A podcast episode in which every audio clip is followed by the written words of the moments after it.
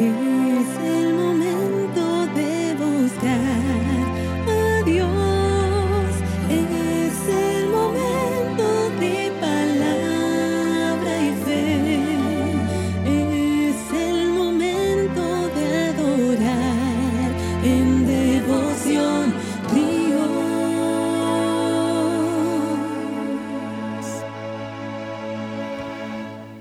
Buenos días, estamos en Devoción Ríos, es un espacio para eh, que tú puedas buscar a Dios a través de la palabra del Señor.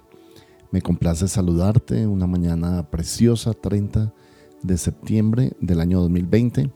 Estamos en una fase decisiva, ¿verdad?, en el mundo, en lo que tiene que ver con la pandemia, en lo que tiene que ver con la evolución de la economía, también la reapertura económica y en general la reactivación de todas las actividades. Y es una fase decisiva porque requiere también gente de fe, gente que en la madurez en el Señor, pues no es que vamos a, exponernos eh, libremente en, un virus, sino que vamos a tratar de desarrollar, de desarrollar nuestra vida normalmente, con los cuidados específicos que debemos tener en cada campo de trabajo, de actividad, pero igualmente teniendo fe en el Señor. Así de que te animo que este fin de semana nos visites en la iglesia, la Iglesia Cristiana Internacional Ríos de Alabanza. Eh, ya abrió las puertas, puedes buscarnos en internet a través de www.riosdealabanza.co www.riosdealabanza.co Allí vas a buscar la pestaña servicios para que tú te puedas registrar y asistir a uno de nuestros servicios que todos aplicamos el protocolo de bioseguridad. Muy bien, hoy en Efesios capítulo 2, eh, en los versículos 11 a 14 ya los habíamos visto ayer. Hoy vamos a ir desde el versículo 16 hasta el versículo 22. Y dice la palabra del Señor, Efesios 2, 16, y mediante la cruz reconciliar con Dios a ambos en un solo cuerpo, matando en ella las enemistades. Y vino y anunció las nuevas de paz a vosotros que estabais lejos y a los que estaban cerca porque por medio de él los unos y los otros tenemos entrada por un mismo espíritu al Padre. Así que ya no sois extranjeros ni advenedizos, sino conciudadanos de los santos y miembros de la familia de Dios, edificados sobre el fundamento de los apóstoles y profetas, siendo la principal piedra del ángulo Jesucristo mismo, en quien todo el edificio bien coordinado va creciendo para ser un templo santo en el Señor, en quien vosotros también sois juntamente edificados para morada de Dios en el Espíritu. Y hay uno de los temas importantes en el libro de Efesios, es cómo se posiciona la iglesia, qué función, qué papel cumple la iglesia. Vamos a estar examinando esto en los siguientes versículos, pero me gustaría comenzar que mi experiencia con la iglesia fue definitiva para mi acercamiento a Dios. Porque cuando llegué a la iglesia por primera vez y vi jóvenes y vi gente adorando a Dios con sus ojos cerrados y sintiendo la presencia del Señor, para mí nunca se, me borrará de mi espíritu y de mi mente la impresión profunda que causó el ver un grupo reunido adorando al Señor, algunos con lágrimas en sus ojos, otros manifestando esa presencia, esa llenura del Señor, esa dulzura del Espíritu. Y me sentí por primera vez un ambiente totalmente transformado, renovado, bendecido para la gloria del Señor. Y eh, tal vez eh, en esos tiempos tomé la decisión, nunca jamás voy a dejar de ir a la iglesia. Y en estos años puedo ser un fiel testimonio de que nunca he dejado de ir a la, a la iglesia, congregarme, de, estar en el culto, de adorar a mi Dios, eh, independientemente que fuera pastor o no. Yo ya había desarrollado esa relación, esa comunión con el Señor y ese amor por la iglesia.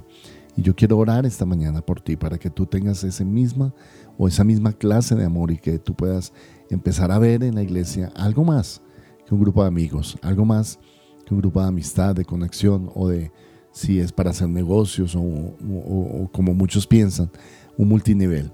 En contrario de eso, la iglesia es el cuerpo de Cristo. Tú puedes encontrar el versículo 16 que Pablo dice, y mediante la cruz reconcilió con Dios a ambos. ¿A quiénes son ambos? A los judíos y a los gentiles y formó un solo cuerpo, matando en ella las enemistades. ¿Cuántas enemistades entre esos dos pueblos? Pero también nos dice la palabra del Señor que el Señor mismo fue el que produjo la paz y trajo paz a esas dos maneras de pensar, esos dos mundos totalmente distintos. Uno que tenían por centurias, por siglos, el pacto de Dios, el templo, las promesas, la ley, el cumplimiento de la ley, la revelación del Señor, el Sinaí, Abraham, Isaac, Jacob, tantas cosas que ese pueblo tuvo, ¿no? Y otro que estaba totalmente alejado de Dios, los gentiles. Pero aquí dice que hizo un, de los dos un solo y nuevo hombre. Y ese hombre se llama el Hijo de Dios. El Hijo de Dios es el que trajo la paz entre esos dos pueblos. Y luego dice, y mediante la cruz reconcilió con Dios a ambos en un solo cuerpo, matando en ella las enemistades. Tú no tienes por qué odiar a los judíos, no tienes por qué odiar al pueblo de Israel. Al contrario, amarlo, orar por él, manifestar el corazón de Dios por esa nación, por ese pueblo. Bienaventurados los que aman eh, a la, la ciudad, la nación de Jerusalén. Los que oran por la paz de Jerusalén son bendecidos. Y luego dice en el versículo 17, y vino y anunció las buenas nuevas de paz a vosotros que estabais lejos y a los que estaban cerca. Hay gente que estaba cerca de Dios, pero hay otra que estaba muy lejos. Y aún que estuvieras lejano, el Señor te llamó y te anunció el Evangelio, que ese es, esa, es, la palabra buenas nuevas. Evangelio es buenas nuevas, de la palabra en griego, evangelión.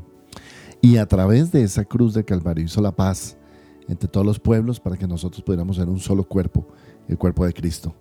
Versículo 18, porque por medio de él los unos y los otros tenemos entrada por un mismo espíritu. ¿A quién? Al Padre. Nota que están los tres, el Hijo, el Espíritu y el Padre trabajando para acercar a la raza humana a Dios. Tú también te puedes acercar a Dios porque la obra está completa, los tres están en unidad para formar un cuerpo, el cuerpo de Cristo. Versículo 19, así que ya no sois extranjeros ni advenedizos, sino conciudadanos de los santos. Esa es la forma como el Señor llama a la iglesia. Eres un ciudadano, un conciudadano de los santos. Eres miembro de la familia de Dios. Estás edificado sobre el fundamento de apóstoles y de profetas. Y eh, la principal piedra del ángulo, es decir, la piedra del ángulo era el cimiento todos los cimientos confluían hacia una sola gran piedra que era la que sostenía y soportaba todo el peso de una construcción.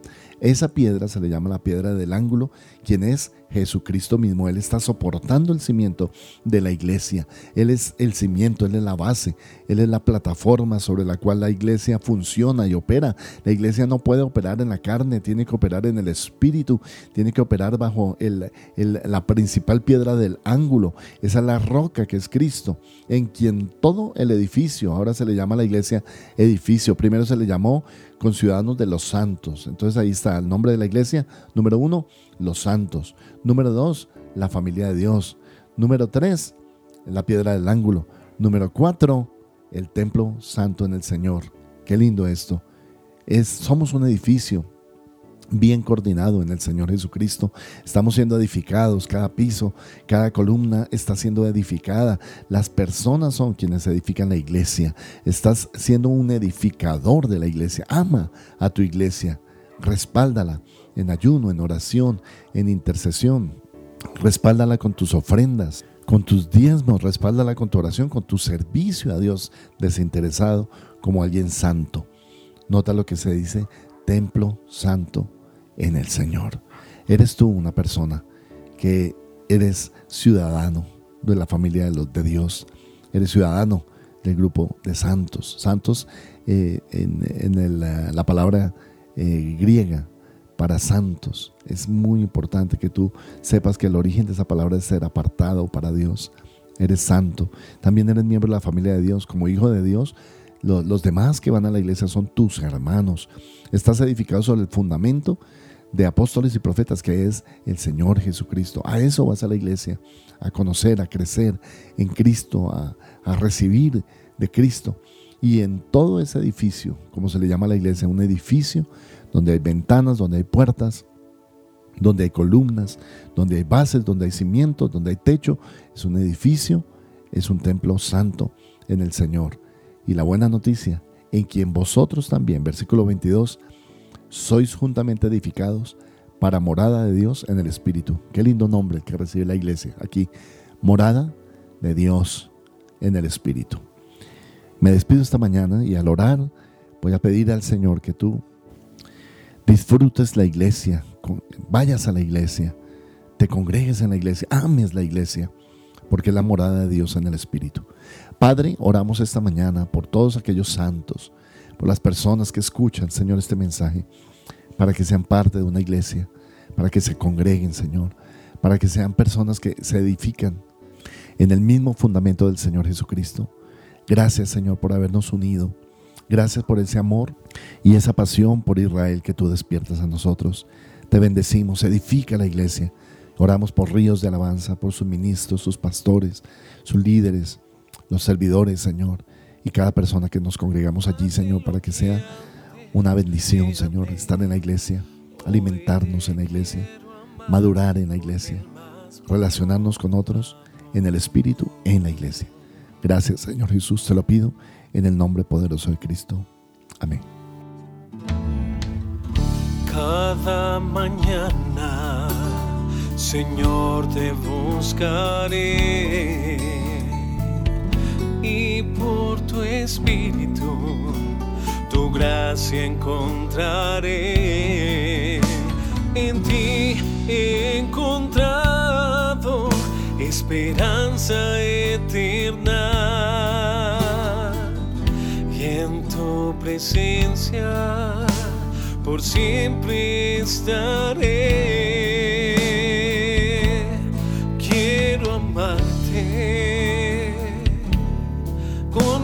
Profundo amor. Acércate, oh Cristo, y abrázame. Quiero amarte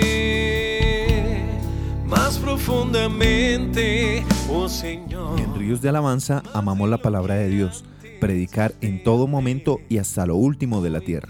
Por eso tus aportes y donaciones son muy importantes para extender la predicación de la palabra en todo el mundo. Puedes realizar tus donaciones, diezmos y ofrendas a través de nuestras cuentas. Beneficiario Iglesia Cristiana Ríos de Alabanza. NIT 900 020 167-1. La vivienda, cuenta de ahorros 0004 0003 5366. BBVA, cuenta corriente 038 201 294 o a través de nuestra página web www.riosdealabanza.com slash donación. Acércate, oh Cristo, y abrázame.